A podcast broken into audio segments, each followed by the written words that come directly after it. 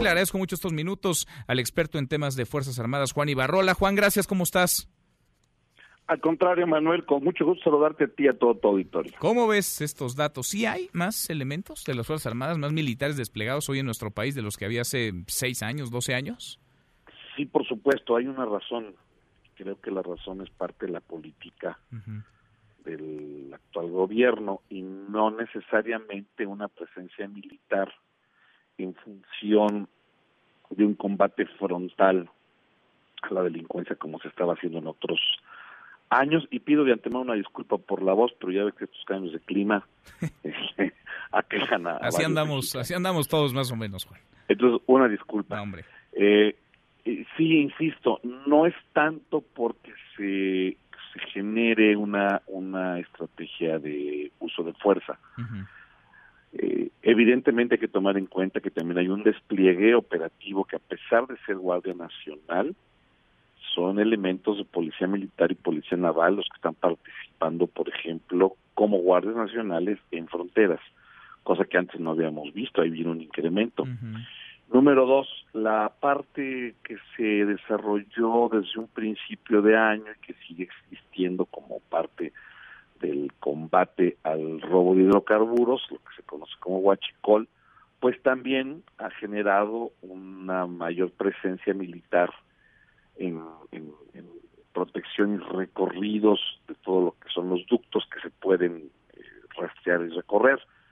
Eh, no significa, creo yo, y esto lo digo con responsabilidad, pues que, que haya un doble discurso por parte del gobierno actual, es decir, que por un lado digan que no hay uso de la fuerza y de la violencia y que por el otro los datos lo que estén generando sea esto.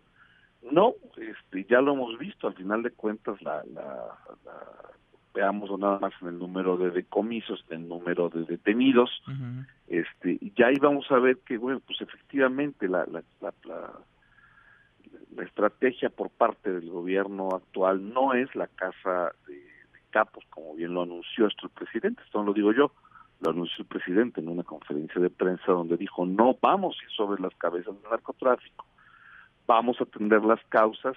Para atender las causas también se necesita parte del personal o, una, o hacer un incremento en la parte del personal militar y naval y es como se está haciendo. Sin embargo, eh, creo que aquí lo importante pues debe de ir o el, o el análisis, querido Manuel, debe ir en función sobre si esta estrategia va a cambiar y pues todo indica que sí, es decir, la, la visita del procurador de Estados Unidos a México eh, la, generación de la violencia tan fea, tan grave, tan aterradora que estamos viviendo como mexicanos, el incremento en los niveles de crimen, eh, de, la misma manera, pues deben de hacer cambiar al presidente la presión del mundo, y sobre todo la de Estados Unidos, en función de lo que nos está haciendo, deben hacer que cambie la estrategia y entonces sí, ese despliegue militar que tienes, pues lo vamos a ver enfocado en otros aspectos y en otros actos, como son, pues, eh, ir a perseguir grupos delictivos que, no están respetando ninguna ética, ningún protocolo, ninguna norma. Sí. Alguien dirá, oye Juan, pues ¿cuándo lo han hecho? No, sí, sí existiría esa circunstancia, donde hoy los delincuentes lo han rebasado, Manuel. Ahora, ¿habría una evolución, digamos, a partir de los datos que hoy conocemos para lo que resta del sexenio en términos de que se ha dicho y se ha repetido mucho desde el propio gobierno que está hoy la Guardia Nacional integrada sí por elementos de las Fuerzas Armadas, porque es lo que hay, porque son los que están mejor capacitados, porque son los que ya estaban desplegados, pero que poco a poco, digamos, quienes eh, forman parte de las Fuerzas Armadas van a ir quedando, no sé si relegado sea la palabra, pero va a quedar eh, pues eh, cada vez más la Guardia Nacional en manos de civiles, Juan, va a ir evolucionando este número. Ese es el proyecto. De hecho, en esta semana se acaban de, dar de entrada a casi 14 mil elementos nuevos civiles.